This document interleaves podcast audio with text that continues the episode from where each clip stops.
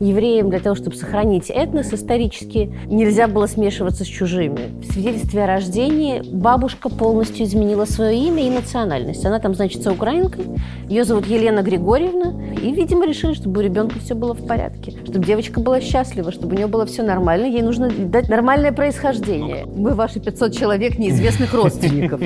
Я генетике более, верю здесь значительно больше, чем документам. Про-про какая-то давняя прапрабабушка была один день королевой Польши. Так ты вживляешь в свое имя не только отчество папы, а еще вот истории своих родственников. Ну, кто еще тут найдет? Наверное, тут это работает. Не знаю, мне кажется, генетика работает иначе. Всюду была значилась русская, не говорила по-немецки и так далее. И даже ее дочь не знала, что она немка. В принципе, история любой семьи интересна. Не бывает неинтересных семей. Но на самом деле все равно мы исследуем себя.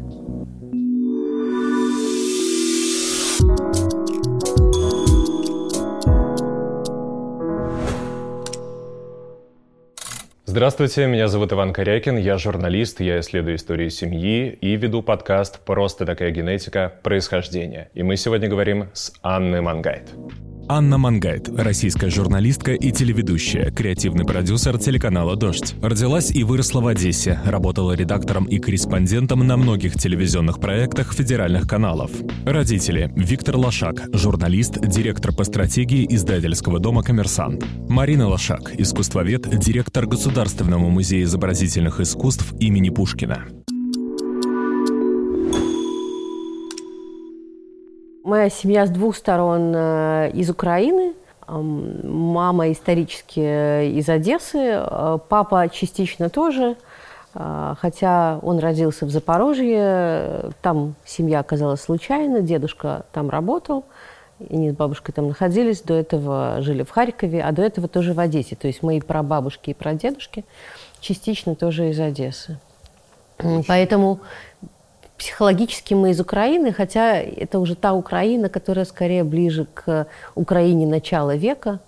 Это Южная Россия, по очевидным причинам, потому что мы в основном большей частью евреи, и поэтому это черта оседлости, соответственно, это еврейские местечки. Дедушка по папе родился в таком месте под названием Крыжополь. Это там же? Это тоже, это тоже как бы в черте оседлости в, mm на юге э, в, в Украине. В основном большинство моих родственников из Одессы и долго там на протяжении поколений жили. Мне не очень далеко удалось проследить их биографии, хотя, наверное, для кого-то достаточно далеко. Ну, то есть я представляю себе, кто были мои там праправ, например, бабушки и дедушки частично.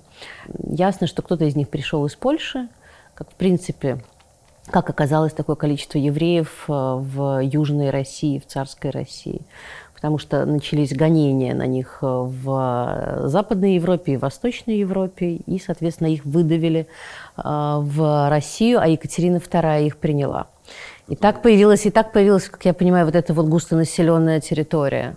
И плюс Одесса была Порто-Франко, это была свободная экономическая зона, занимались торговлей, которой исторически занималось еврейское население, угу. ремеслен, ремесленным трудом и торговлей. И поэтому и там было незаселенные земли, довольно комфортные для жизни, потому что рядом море, порт, а, торговля, соответственно. И поэтому там все расселились в какой-то момент. Сейчас тоже не та Одесса. Я читал это в интервью вашего папы. Он говорил, что теперь немножко Одесса везде, куда он не ну, приедет. Ну, ясно, ясно, конечно, что еврейская иммиграция, евреев стало, и люди, уехавшие в 80-е, 90-е, повально, то есть город совершенно уехал, они действительно всюду в мире.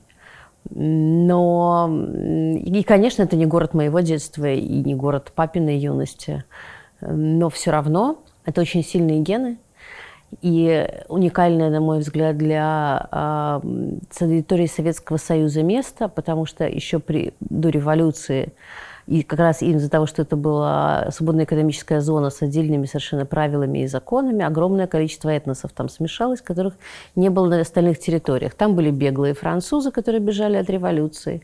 Там было очень много греков, потому что греки там жили исторически, была греческая колония. И, а, они тоже, и, они, и это было очень климатически похоже на Грецию.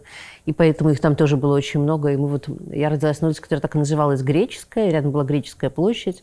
И дом, в котором я родилась, он когда-то принадлежал тоже, я потом выяснила, принадлежал одному из первых живших в Одессе от греческих купцов. Было, были швейцарцы, Швейцарская колония, да, была. Швейцарская колония была. Были немцы, э, такой даже был район, назывался Люсдорф. Там жили швейцарцы. Были немцы в какой-то степени, и было меньше. Очень много было итальянцев. И э, из-за этого, и, ну, естественно, были и украинцы, и, но больше всего было и очень много еврейского населения. Все это следствие каких-то экономических и политических движений. И поэтому очень интересно были замешаны этнические люди. Это был свой отдельный фенотип, который нигде, на мой взгляд, больше нигде в России не встречался именно в такой пропорции. А, очень южный и очень, если можно сказать, европезированный. Это была европейская такая часть мира, что ли. И поэтому все улицы были. Итальянская улица была, управлял э, городом первоначально и строил его француз, сначала француз, потом испанский а, аристократ и так далее. То есть это, это была история абсолютно интернационального, такого, ну, если не Нью-Йорка, но американского, по сути, в этом плане города. Ну, то, что они говорят, котел, да, плавильный. Да, да. И они перемешивались между собой, ну, все эти улицы? Скажем так, с евреями все перемешивались, естественно, угу. но, например, с евреями перемешивались чуть меньше, на мой взгляд, потому что евреям для того, чтобы сохранить этнос исторически, нельзя было смешиваться с чужими. Пытались все время внутри себя каким-то образом. Э, и это было до последнего момента, то есть это было еще активно в 20 веке. А, у меня есть личная история семьи. Моя прабабушка – которая была из, такого, из такой семьи, такой еврейский средний класс, э, не, не темный, образованный достаточно, э, влюбилась в русского, что было возможно в Одессе. Он был судостроительным, э, инженером-судостроителем, его звали Николай Федорович, Федорович Петренко, да. да. Он был из, Никол... из Николаева. А они были какими-то купцами. Я очень плохо знаю про эту часть семьи. Бабушка, прабабушка моя, которая э, исторически звали Лоной, а, спева... фамилия была Спивакова, влюбилась в этого русского молодого инженера, действительно бешеного красавца, очень похожего на Маяковского. Маяковского? Висел, да, висел дома его портрет – у меня, это кажется, было уже советское нету. время, соответственно. Это было раннее советское время. Она родилась в восьмом году. А, ну вот он был примерно ее ровесником, у меня нет его фотографии. То есть тогда это было уже возможно? Это было в самом начале века. Ну да, да, как бы влюбиться было возможно. Влюбиться всегда было возможно, да, Ромео и Джульетта. Ее выгнали из дома, mm. это... ну, при том, что э, абсолютно светская семья, ну как бы это не были какие-то местечковые совсем люди и не слишком, и не самые религиозные. Ее выгнали из дома, ее лишили обеспечения, не, что называется, не благословили брак, угу.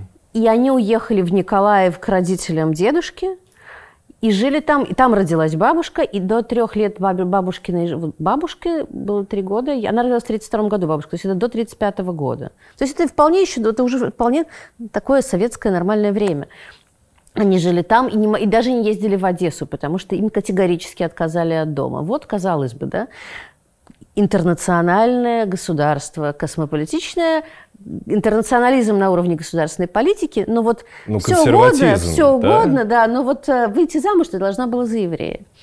А сколько... Потому что все коммунисты, бабушка коммунистка, все там еще, все, но при этом как бы были правила. И это была невероятная драма, и, собственно, оттуда у меня вот эта вот моя привнесенная четвертушка русской крови.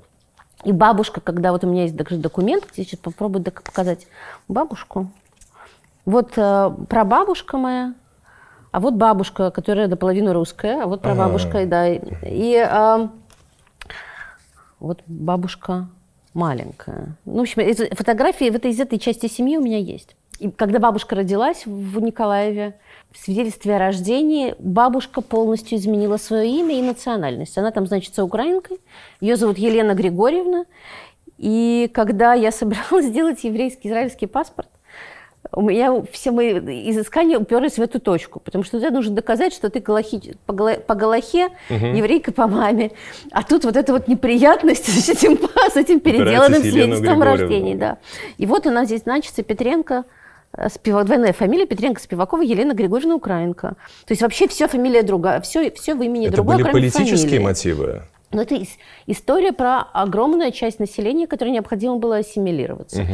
Если ты ясно дело, что если ты еврей, у тебя есть массу сложностей биографических. И, видимо, решили, чтобы у ребенка все было в порядке, чтобы девочка была счастлива, чтобы у нее было все нормально, ей нужно дать нормальное, нормальное происхождение. Ну, кто тогда думал о да, внучке? Да, плюс я думаю, что была вот эта обида на вот эту еврейскую часть семьи, которая выгнала, изгнала, не приняла, э, лишила и так далее. Дальше бабушки, чтобы доказать в дальнейшем, до каких-то имущественных дел, доказать, что они родственники, им приходилось предпринимать какие-то чудовищные судебные усилия, потому что ни в каких документах ничего не совпадало после этого, никогда mm-hmm. уже. Про ту часть семьи я знаю только, что бабушку, прабабушку, прапрабабушку звали Евдокия, что они были купцами. естественно, они ни с кем с этой частью не общались. И когда бабушка с дедушкой вернулись в Одессу, а, как бы во многом контакты прервались. Но вот интересно, что а, это вот появление этого дедушки в семье, оно дало, например, спасти... В Одессе была феноменальная квартира, которую подарили прапрабабушки и прапрадедушки на свадьбу.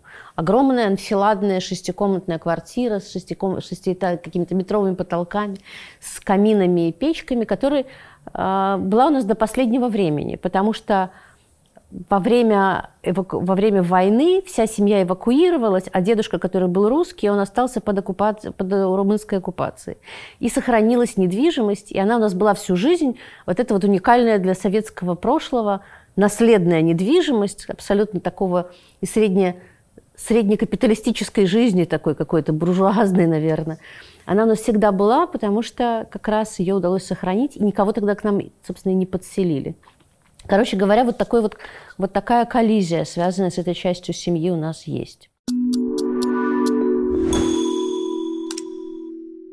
Вообще, насколько сильная штука вот этот еврейский консерватизм? Понятно, что мы, очевидно, видим одно его проявление. Мне всегда казалось, что никакого еврейского консерватизма нет, потому что главная задача евреев, чтобы их не заметили в этом, в этом России, ну, как бы в советском контексте, когда там не принимали на работу, когда была рабочая квота, когда не брали в институт, там папа не поступил на журфак, поэтому а у дедушки там моего, который был большим начальником судостроительного завода, что для Одессы важное как бы инфраструктурное предприятие, ему там не давали там дорасти до директора завода и требовали, чтобы он увольнял евреев с предприятия, потому что их было больше квоты. Угу. И это всегда было объектом дискомфорта, и поэтому вытравлялось все, что связано с памятью, религией и так далее. Это похоже на историю репрессированных их потомков. Абсолютно. Да. абсолютно. Все, все неудобное, угу. неудобно. Это была неудобная биография. Но при этом именно эта часть моей семьи сохранила очень много документальной памяти, много фотографий. Например, я знаю какие-то какие-то, про какие-то характеров каких-то людей, которые, которых, не, которых я знаю через фотографии. Например, моя прабабушка, которая очень хорошо застала всех своих прабабушек. Вот эта, которая вышла замуж за русского дедушку. Ага. Она, например, мне рассказала, что ее назвали Лона в честь ее бабушки, которая была феминисткой, по сути. Она была, у нее был мужской характер, она держала какой-то весь, всю семью держала в, в ежовых рукавицах. А, фактически у них, видимо, был какой-то бизнес. И из, из уважения к ее мужскому характеру и сильной натуре ее называли Херлона. Они, видимо, были не в Германии жили, я подозреваю, или mm-hmm. где-то вот в этой части немецкоязычной части мира, то есть с, пристав, с мужской приставкой Хер, как в мужчине, да, да, да. Херлона. И в честь нее назвали бабушку.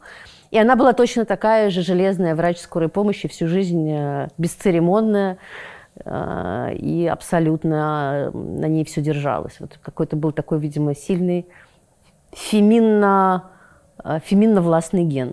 Вы считаете, что женщина сверху – это в том числе благодаря им? Я считаю, что женщина сверху сейчас должен быть каждый, на самом деле. Должен так себя ощущать, потому что ощущать себя, неважно, женщина или мужчина снизу, это сразу э, жизненный провал.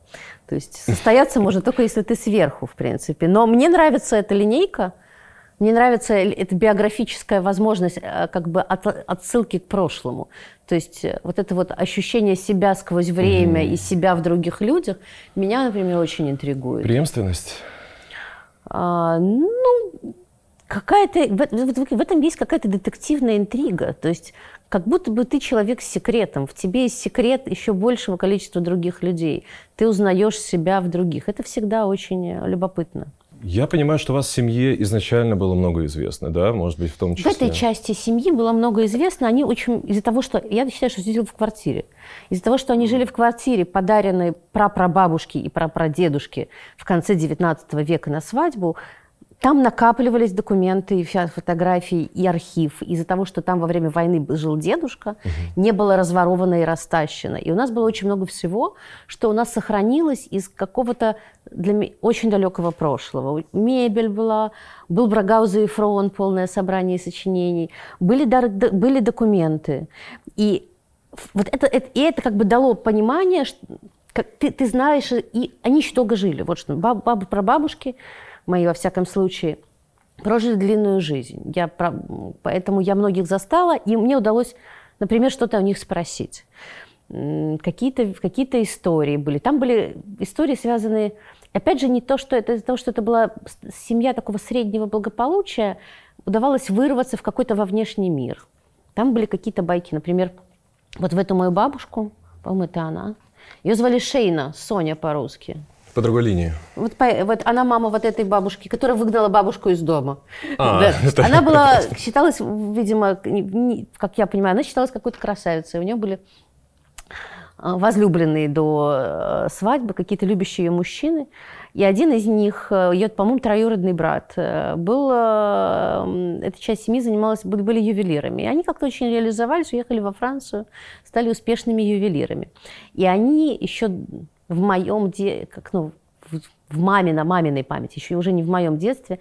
Этот дедушка, значит, родственник, троюродный дедушка, ювелир, влюбленный в прапрабабушку, и его какие-то пред... потомки присылали на праздники подарки из Франции, в том числе когда-то ювелирные украшения. И О, они у нас до сих пор сохранились, как некая вот эта вот история какого-то романа, например. А из-за того, что все это было в одной семье, и с семьей ничего, она была довольно статична, угу что не свойственно истории Советского Союза, что все сохранилось. Это классно было. Причем артефакты, ведь когда ты можешь это потрогать, посмотреть, полистать, э, ты Конечно, это очень, это, это очень приятное ощущение. А как вы детям рассказываете, мне интересно? Вот как рассказывали вам, и э, если... Мне уже труднее, конечно, потому что, во-первых, они не видят этого пространства, во-вторых, они не знают этих людей, но я пытаюсь их э, этим заинтриговать. То Например? Есть, мне кажется, вообще вот генетикой своей личной био... вот этой истории нужно, ее нужно все время рассматривать как с этой вот состояния, из этого состояния интриги. Ко мне периодически на нас выходят, на меня, на папу выходят люди, которые занимаются своей генетикой и встречают там наши имена, конечно же, хотят заявить о том, что вот мы же ваши, мы ваши 500 человек неизвестных родственников. Были разные люди. Например, когда-то к нам приезжал француз, из, по имени, по-моему, его звали Жорж Лашак, который с французской точки зрения изучал вот по папе вот эту вот ветку. Казалось, что, этих, что есть, есть лошаки украинцы, есть, ру, есть евреи. И вот эта еврейская семья действительно как-то связана. А недавно ко мне, у меня бабушку по папе, ее звали Анна Вербах. Она умерла, когда папе было 12 лет от рака груди. Она была диктором. А, на радио? На радио. Не очень понимаю, каком. Радио знаю, что во время войны на каком-то индустриальном, на каком-то крупном предприятии. Угу. Закончила консерваторию, видимо, был красивый голос. Но из-за того, что она рано умерла, папа ее плохо знал и не очень как бы в курсе этой части семьи, на меня вышел человек, делом жизни который найти всех а, вот этих авербахов из конкретного города, вышедших там из города Мариуполя. Угу. Он им не родственник, Просто каким-то образом, это я не понимаю как. Биограф. Он заинтересовался конкретно одной семьей каких-то одних евреев, которые построили синагогу, я не помню, то ли в Мариуполе, то ли в Рыбинске. Они были какие-то почетные граждане этого небольшого южного города он не их биограф, он через как-то через жену какой-то им там кем-то пятая вода на киселе. И он решил, как, видимо, такой упоротый немножко герой, он решил найти всех Авербахов. И это его, он, поэтому бывший бизнесмен, он не работает, рента его кормит, и у него все свободное время он собирает Авербахов, значит, которые ему, напоминаю, никто. Ну, какой идейный человек. Идейный человек. Может, он претендует И на он нас нашел, нашел меня, значит, заставил меня первый раз сдать анализ на, в, в- в MyHeritage. Он? Он принес этот анализ, сказал, я, значит, мое дело найти всех авербахов, идите сдайте, значит, анализ, я должен проверить вас на, на авербахов, авербах вы не авербах, тот или не тот. Значит, пока я не, не проверю, я не успокоюсь. Но я ему там плюнул, плюнул куда-то, куда надо плюнуть. Дальше, значит, он уже продолжает, значит, из- изыскания. Он нашел, что авербахи раньше были авербухи. А, Он всех соединил там, э, все, на всех этапах родства. Это, ну, то есть... И на, в этом направлении мне не пришлось делать ничего самой. Ну, то есть ваша, Памяти- ваша бабушка там же оказалась, в этом да, огромном да, да, она где-то А. там оказалась, но я ее абсолютный клон. Ну, вот бывают люди, которые похожи на родственников. Ну, Так как она умерла, когда папе было 12 лет, я, естественно, ее не видела, у нас есть немножко совсем ее фотографий. Я просто реально два к одному до неприятных мурашек. Когда ты вдруг видишь где-то, да, это как из какого-то фильма, где ты вдруг видишь себя, но в Мгм. каком-то интерьере там 40-х годов. Вот, я страшно на нее похожа, и это, и это добавляет во мне интереса вот к этой части жизни. А как э, прошло тестирование? Какие результаты? Ну вот, когда я делала анализ, первый анализ сделала, там все совпало. Анализ показал, что вот есть этот четверть дедушки, который он анализ назвал скандинавом. Мгм. Но он был, честно говоря, таким викингом. Он был высокий, с такой мощной челюстью, такой статный, крупный мужчина, мускулистый. То есть он вполне мог бы быть э, из какой-нибудь шведской сборной. Григорий Абрамович. Нет, который- это который, вот, это который был по, по- по- вот по, по той стороне, который был русский. Вот его легко А. отличить. Он был скандинавом. Все остальные были, ну как бы все тестирования, тестирования, все были как есть. Все остальные были, э, как бы все, все про всех остальных было понятно. Потом э, я делала в генотеке, добавила туда свои данные. Там он не очень сильно размыли мою биографию. И я даже думала, что, может быть, так ашкенази э, определяются, потому что есть какие-то вливания и на, ну, как бы вот на, на на протяжении пути через весь мир насобирались какие-то дополнительные люди, которые как бы вот когда-то пересекались Согрешила там с водолазом, здесь с водолазом. Вот Один был француз, другой итальянец, третий еще кем-то. Но у вас есть совпаденцы. То есть те люди, которые тоже сдали тест, и Я тоже нашла, наверняка там пишут вам. Это, у, меня, у меня есть большое количество людей, которые я там есть в списке, они меня очень интересуют. А, Я пока ни с кем из них не поняла, откуда они взялись в моей биографии. Интересно, когда попадаешь в каких-то людей, которые ты представляешь, кто они. Например, в Москве есть такой известный бар Мицва, а, который Данил Гольдман, его совладелец, он оказался моим родственником. Мы с ним списались, говорим, ну, как бы мы друг друга знаем заочно, давайте теперь мы родственники, давайте выпьем.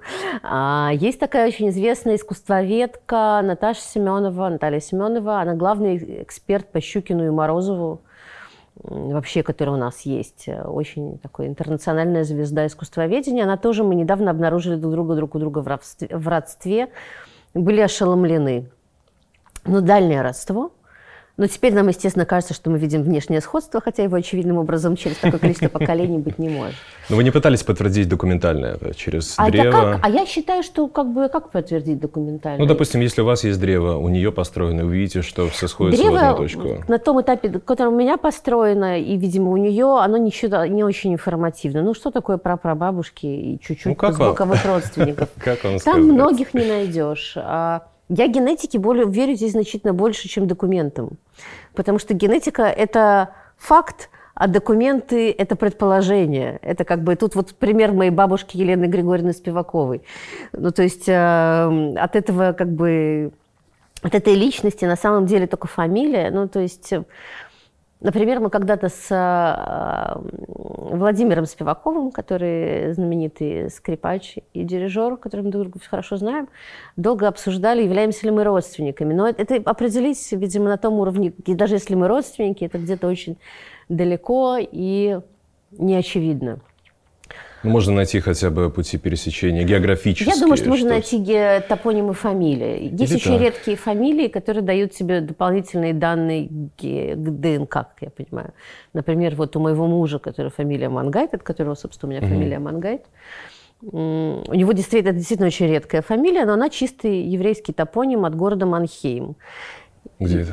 Это Германия, э, это маленький немецкий город. Э, Как мне объяснили, как возникали эти фамилии, топонимические. Э, как, евреев еще тогда не было в средние века особо никаких фамилий. Но если ты был раввином тебе и писал какие-то вот как бы что-то... Все же занимались каким-то там какой-то работы, угу. какими-то интерпретациями, условно говоря, Талмуда. Нужно было переписываться с коллегами. Да, и он писал там, я такой-то из Манхейма, а этот писал, я такой-то из такого-то места. И так появились первые топонимические фамилии у людей, которых была необходимо заявить себе свои локации. Вот я слышал, что если человек исследует э, свои истории, вдруг обнаруживает равина, это фантастическая удача, потому что там можно сразу на очень далеко зайти. Да, благодаря документам. Но, вот это, но это требует все-таки другой документальной работы с родословным древом, как с документами и профессиональными какими-то интересами. А что у меня есть? У меня есть небольшое понимание близких самых прямых родственников и ДНК. И вот этот анализ ДНК, мне кажется, что в какой-то момент он станет ключом каким-то следующим, следующим осознанием, скажем так, следующему пониманию. Пока у меня этого понимания нет, но хочется еще больше расширить количество людей. Хочется всех, как где это делали, в Исландии, хочется всех принудительно заставить сделать анализ. Прямо вот единым законом Российской Федерации хотя бы Потому что, например, условно говоря, в 23andMe же уже очень сильно покрыло там Америку, например. Да, но там это гораздо более сильно развито. Да, хочется такие, такую же штуку сделать вот на нашей близкородственной территории. Я знаю какие-то фантастические истории, например. У меня есть один знакомый, который э, сделал анализ, загрузил его сразу, чуть ли не в генотеке, не помню где, загрузил его потом всю в разные э, ресурсы и обнаружил в Америке родную сестру, ну, сводную. Родную. Оказалось, папа когда-то что-то с кем-то, папа умер уже, а генетический след остался. И вот эта вот как бы, девочка, которая родилась от какого-то давнего романа, а с ним абсолютно одинаковые, ну, то есть просто они в абсолютно в сходстве феноменальные. Они встретились и нашли друг друга, обиды друг другу не испытывают никакой, mm-hmm. папа-то mm-hmm. умер. Зато у них появилась близкая связь. Похожую историю слышал от кураторов «Бессмертного полка», потому что они читают истории пользователей. Угу. И там была э, история, как э, тоже российская и американские семьи э, нашли друг друга, потому что в России думали, что дедушка там погиб в плену или на фронте, а на самом деле оказался в США. Выжил и расплодился. Да, и, кстати, э, часто очень история, когда с фронта не возвращаются именно по причине, что находят новую семью и остаются там. И в первый думают, что он погиб, и там и не вернулся.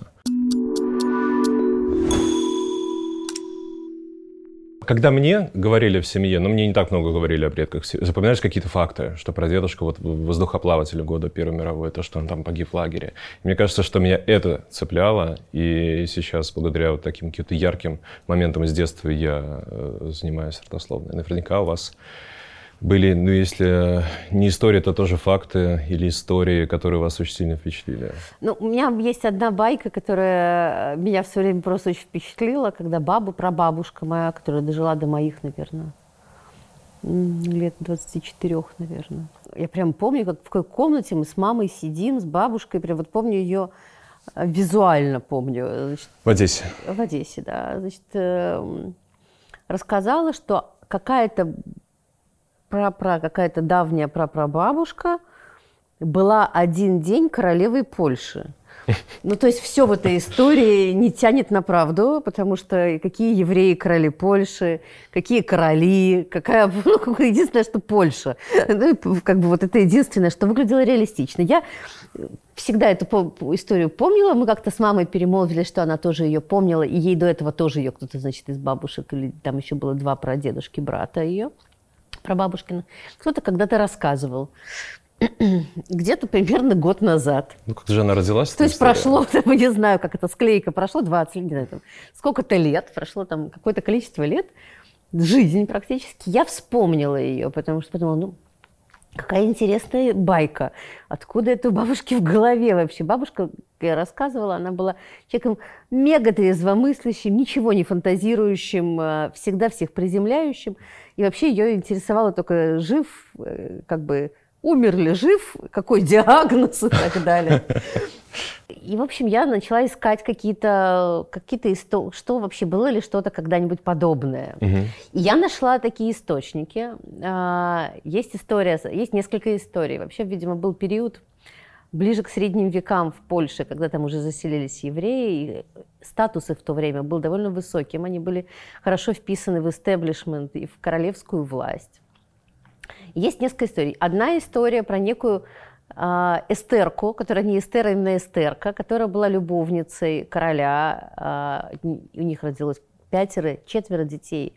Два мальчика и две девочки. Мальчики стали, э, как-то их история отслеживается, девочек нет.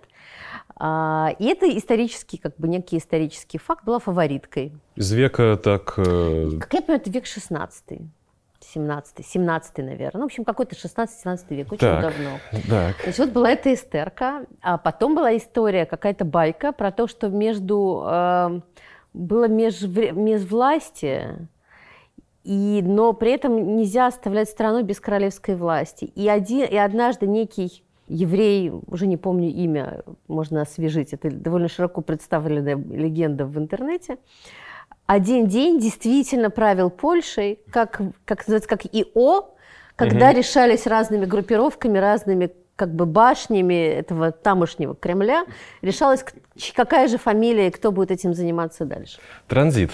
Транзит власти. Что я думаю по этому поводу? Это какая-то мощная еврейская мифология.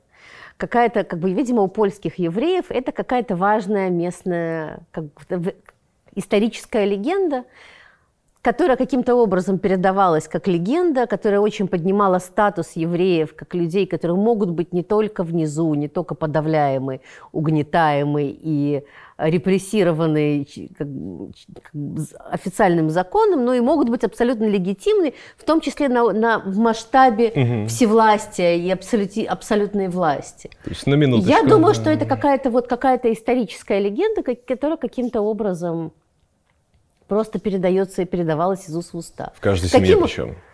Ну, не в каждой семье, но, видимо, это был какой-то популярный миф. Я понимаю, что это очень привлекательно, когда ты являешься частью все равно угнетаемого народа в той или иной степени, как бы чей социальный статус унижен, но при этом ты знаешь, что в прошлом, то есть не только 2000 а, и 3000 и дальше лет назад ты был, ты был главным носителем знания, единственным избранным. Но еще бывали пару моментов, когда тебя избирали, и ты оказывался наверху. Я думаю, что это байка. Но эта байка породила во мне интерес к, как бы вот, потенциально к истории семьи на большом расстоянии. Ну, то есть, можно же себе представить, что реально существующая документальная эстерка, которая родила двух девочек и двух мальчиков, Маль... следы мальчиков прослеживаются, а девочки потенциально могли бы быть какими-то моими прямыми родственниками. Но ничего нельзя исключать. Но в целом но... это было на довольно высоком уровне, чтобы документы не сохранились, наверняка. Но все-таки это когда это касается не то чтобы очень э, лестные для а, довольно антисемитской в последние несколько столетий нации. Я думаю, что такие документы могли не сохраняться. Потом, в общем, не знаю. Это слишком большое расстояние. Я скорее сомневаюсь, что в принципе это знание могло пройти через такое количество лет и сохраниться, не исказиться. Хотя, с другой стороны, такой, такая важная фактура, может быть, как-то сохраняли. В общем, ничего про это не знаю. Меня это страшно заинтриговало. И это выяснилось, в принципе, что этот миф существует. Ну, то есть для вас это поиск, самоидентификация, познание, что-то такое? Не знаю, мне кажется, мне это придает классности. Mm. Ну, как бы очевидным образом. Все эти персонажи, которые возникают, они меня они добавляют мне... Это как, знаете, как люди вот любят э, себе аристократические приставки приживлять, даже если они к тебе не имеют отношения. Так ты вживляешь в свое имя не только отчество папы, а еще вот имя истории своих родственников. Но вы фиксируете тренд? То, что далеко не только вам это интересно становится сейчас, то, что многие пытаются обращаться к этому через тесты или через архивы, опять же. Это интересно, когда у тебя есть какие-то очевидные лакуны. Ты не знаешь, например, про отца. Вот у тебя там мать-одиночка, не очень понятно про отца. И что с отцом? Это загадка. Я вам советую как-нибудь позвать. У меня есть такая подружка Люся Грин, бывшая ведущая «Серебряного дождя». Она выросла без отца. Кто был отец, не, мама никогда не рассказывала, мама умерла. Она сделала генетический тест, выяснила, что папа был а, индусом э, из Афганистана, типа ну, вот Пуштун, ну, какие-то вот. И дальше она начала разыскивать, она ищет, ну, так ничего про него не известно. Она внешне она могла быть просто, по мама еврейка, могла быть еврейкой, а, мог, а когда стало известно, что вот папа индус, ты я ее увидела другими глазами и выяснила, что ну просто она, она индус. Ну просто в голову никому Ну да, но все-таки это не очевидные корни. И она, и это ее дело жизни. Она разыскивает родственников этого отца, она нашла уже довольно близких родственников, но там тоже какая-то сложная история семьи, и ей не рассказывают, кто не дают имени. И это ее дело жизни сейчас, найти mm-hmm. вот что-то, потому что все умерли, а, и как бы и, ты хочешь про себя понять. Анализ ДНК для многих просто как психотерапия, действительно. Как он открывает тебе себя, помогает тебе найти в себе какие-то свои предпосылки. Владельца канала «Дождь» Наташа Синдеева. Угу. Она всегда про себя думала, что она цыганка. Ну вот она любит танцевать, она такая широкая натура, такая какая-то живиальная, чувственная и так далее. Ну, она яркая да. себе, да. И, и, по-моему, вот она это искала в себе. И вот у нее была такая задача, не зная про себя, найти себе это. Ну, в общем, как-то что-то нашла. Ну, ну, как бы это, сам факт... это тоже был тест или? Да, тест через тест. Искала в себе вот что-то, что право объясняет ее вот ее личность такую не северную. Ну, кто еще тут найдет? Наверное, тут это работает. Не знаю, мне кажется, генетика работает иначе. Такое ощущение, что весь дождь уже сдал ДНК-тест. Вы так говорите, что... Ну, потому что мне кажется, что какие-то более-менее современные люди все это делают. Это такой маст. И как только это перестало быть очень дорого, это стало абсолютно очевидным, что это можно сделать. А главное, что даже если ты не получаешь какой-то... Ну, очень многие ждут какую-то классную интерпретацию. Да, все, многие ожидают увидеть там какой-то невероятный расклад по национальностям. И многие расстраиваются, когда не встречают его. Смотря, результаты... что ты называешь классным раскладом по национальностям. То есть, если ты хочешь найти себе, а, условно говоря, индуса, это удается не каждому. Да. А если тебе интересно просто, из каких, э, из чего состоял, как, как двигалась своя семья в масштабах, не знаю, одного региона, наверное, это можно проследить. Можно. Смотря что интересно просто. Но если ты еврей сдаешь тест, ты видишь, что это 100%. Что ты еврей? Да, да. Для евреев это самое оно. Они не хотят а. видеть никого другого. Это сдается тест, чтобы там случайно никого не найти. И тут все, слава богу, нормально. Да, да, это как бы там э, бывают у людей разные мотивы. Кто-то хочет удивительного, а кто-то хочет, чтобы все было так, как так, как ему надо в этой ситуации. Понятно.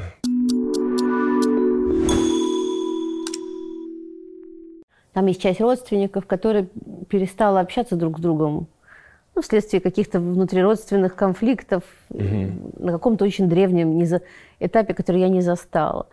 И они абсолютно были для нас потеряны. И теперь с помощью каких-то генетических э, аллюзий я подозреваю, что какие-то близкие родственники, которые выдает мне база в генотеке, это вот эти роды, это вот эта ветка, как бы потерянное колено э, семьи, да, что вот таким образом с помощью анализа эти люди неизбежно у меня возникают. Угу. Причем ничто не следует, уже там другие фамилии, не пересекающиеся с моей, а другие имена, а, но судя по близкой родственности, а, про, вот это та, та ветка родственников, про которых я мало знаю, это, скорее всего, эти люди, скорее всего, они. И это очень любопытно. То есть они как бы вынужденно и принудительно все равно возвращаются таким образом в семью.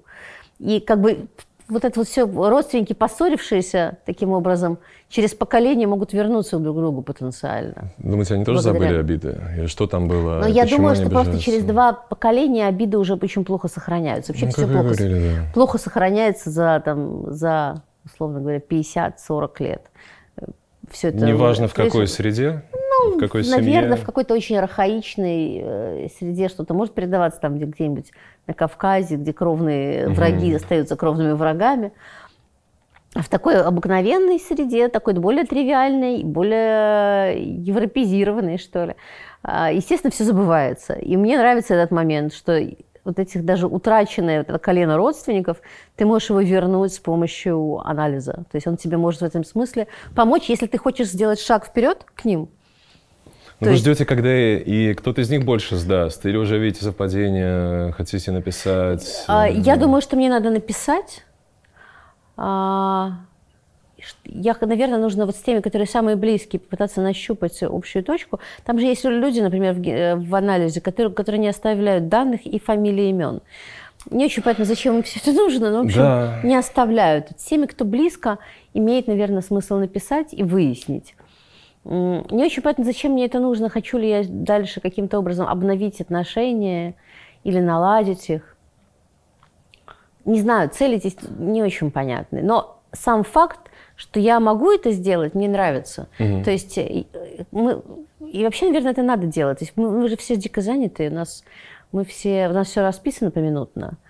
Это как бы греющий потенциал, что ты можешь собрать семью, воссоздать какие-то свои э, исходные данные, там, в иксы в этом уравнении, заполнить людьми. Это потенциально греющая история. Почему люди, когда чем они старше, тем больше они этим интересуются? А, потому что как бы им хочется собрать вокруг себя распавшийся мир, который разбегаются. Дети уходят, там, кто-то умирает. Им хочется воссоздать вокруг обратно это состояние семьи вокруг себя, мне кажется. С рождением детей тоже просыпается интерес у многих. Ну, наверное, да, что детям mm-hmm. нужно передать, что-то рассказать, например, про себя. Mm-hmm. Mm-hmm. А, в, вот, например, в семье моего мужа где очень разные ветви фамилии. Вот это типичная тоже история постсоветская. С одной стороны есть бабушка, которая немка, поволжская немка. Mm. И это, с одной стороны, вот эти вот немцы, которые еще при Екатерине поселились на Волге, состоялись там очень как э, бизнесмены. Фамилия их была Тиссен, как Thyssen Group. И потом в результате войны Ротфронт все начали скрывать свои, не, свои немецкие корни, уехали в Германию, кто-то остался. То есть это тоже как бы, естественно, все, что про фами- семью было, все данные про семью максимально утеряны и замылены, потому что надо было бояться и стесняться и так далее. Что было хуже, чем быть немцем в сороковые, например, в России, да. А с другой стороны, там родственники это польские, польские аристократы, которые тоже своим аристократизмом при советской власти не особо гордились, но, mm-hmm. например, мы нашли их герб. Это тоже момент, да. А есть еще вот, э, вот эти вот и бабушка, мама мужа, выш, которая наполовину немка, наполовину полька, вышла замуж за еврея. И это тоже как бы совершенно другое, другое сочетание. Ни в каком другой историческом контексте, наверное, лет сто назад этого случиться бы не могло. Вот. И там, там совершенно другие люди с другими корнями, с другими прошлым, с другими исходными данными. И, то есть, короче говоря, вот они как-то так замешались, и это очень, и, и тут интересно проследить, как совершенно разные социальные этнические группы, которые раньше бы никогда не могли пересечься. Ну какие вот эти вот поволжские немцы и евреи, или евреи, вот эти вот польские аристократы. Они, конечно, бы не могли пережениться.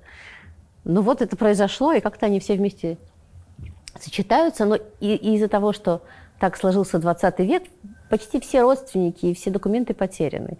И этот анализ потенциально, он дает возможность воссоздать эту историю, которая всю дорогу, наоборот, сжигалась, чтобы им удалось избежать э, ну, большинство репрессий, они э, уходили на Ну день вот раньше, бабушка, бабушка в 18 лет вышла замуж, которая немка, вышла замуж угу. за русского, поменяла имя, фамилию.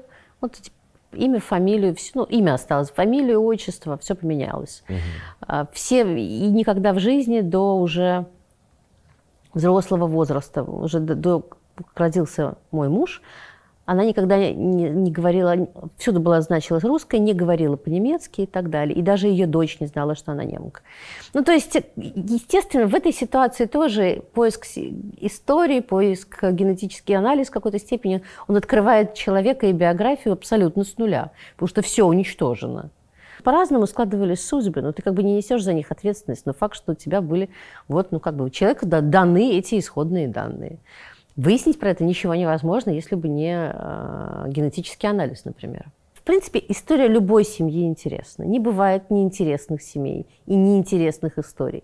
Не обязательно быть э, один день королевой Польши для того, чтобы это было, быть интересным. Но на самом деле все равно мы исследуем себя.